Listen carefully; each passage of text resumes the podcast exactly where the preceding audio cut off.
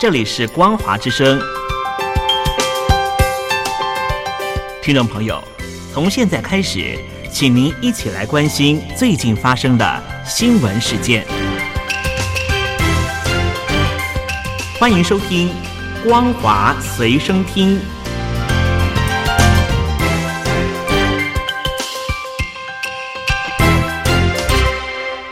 听众朋友，您好，欢迎收听今天的《光华随身听》，我是苏燕。首先带您关心，从南京蔓延到各省市的新冠肺炎疫情还在扩散，地方官员频频被问责。湖南省张家界市纪律调查委员会最新通报，因为防疫不力，十八名公职人员被追责问责。继江苏省会南京之后。湖南省张家界市也成为疫情扩散中心。七月二十二号，魅力江西剧场的一场演出之后，共有来自各地约两千多名的观众被列为高风险。之后陆续有多人确诊，疫情也迅速扩散到中国多个省市。张家界市所有景区从七月三十号关闭，并且进行全员核酸检验。从八月一号起。张家界市全面封城，社区采取封闭式的管理，不得随意进出，所有的交通工具暂停营运。全球闹汽车晶片荒，针对多家车企反映，汽车晶片价格上涨五到二十倍还买不到。中国监管总局昨天宣布，对涉嫌哄抬价格的汽车晶片经销企业立案调查。扬言严厉查缉囤积、居奇、哄抬价格等行为。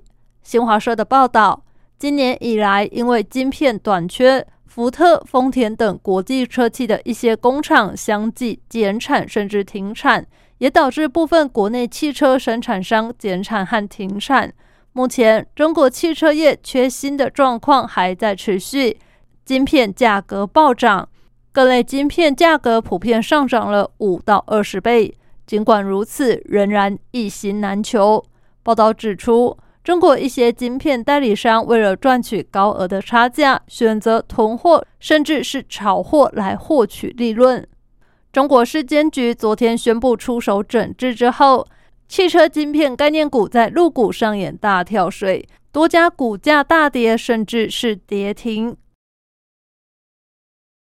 中国国家移民管理局边防检查管理司长刘海涛宣布，为了严防疫情输入，中国将严格限制非紧要、非必要的人员跨境流动，凡非必要、非紧急出境，暂时不签发普通护照等出入境证件。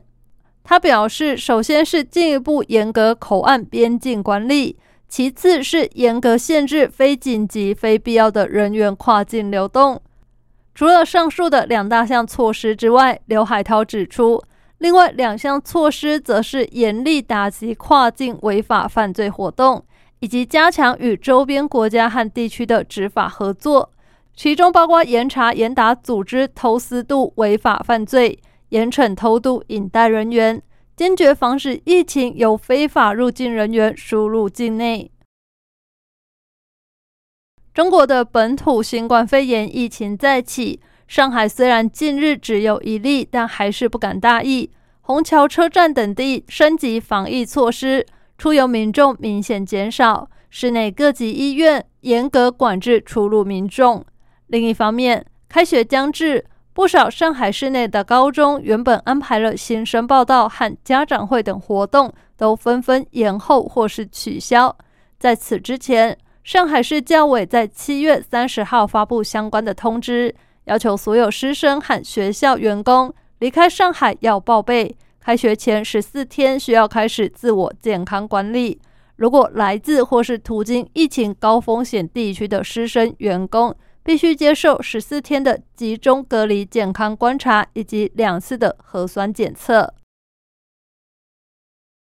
配合全面开放三孩政策。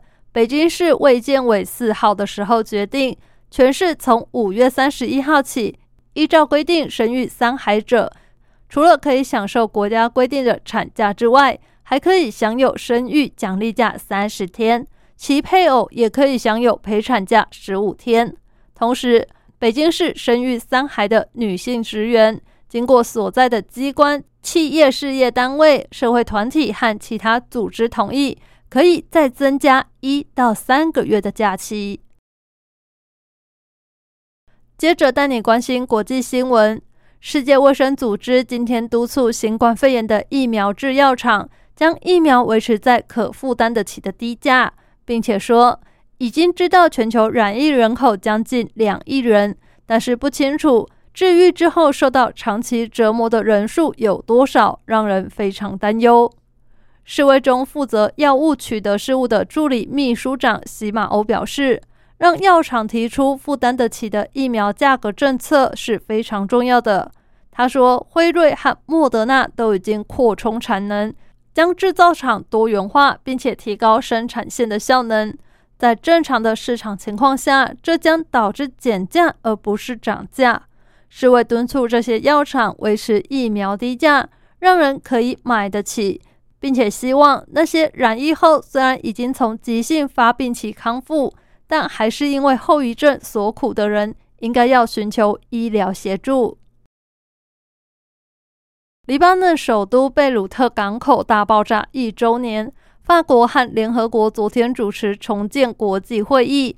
总统马克宏在提供一亿欧元的金援和五十万剂新冠肺炎疫苗，但他也谴责该国的政治人物腐败失能，敦促尽快终结无政府状态。爆炸事件一周年之际，上千名贝鲁特民众愤怒地走上街头。他们一边哀悼，一边谴责没有政治人物为此事件负责。今年七月二十六号，新任的总理米卡提接受指派回国上任。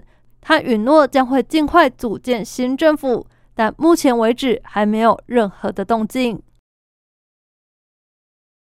越南去年靠着锁定筛检目标和集中隔离计划，成功遏制新冠肺炎疫情。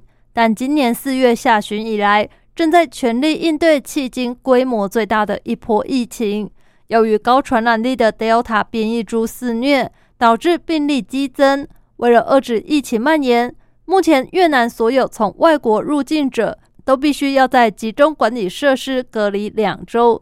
但是越南卫生部四号的时候，透过声明宣布，只要来自外国的旅客能够提供完整接种疫苗证明以及病毒筛检的阴性报告，隔离时间就可以缩短为七天。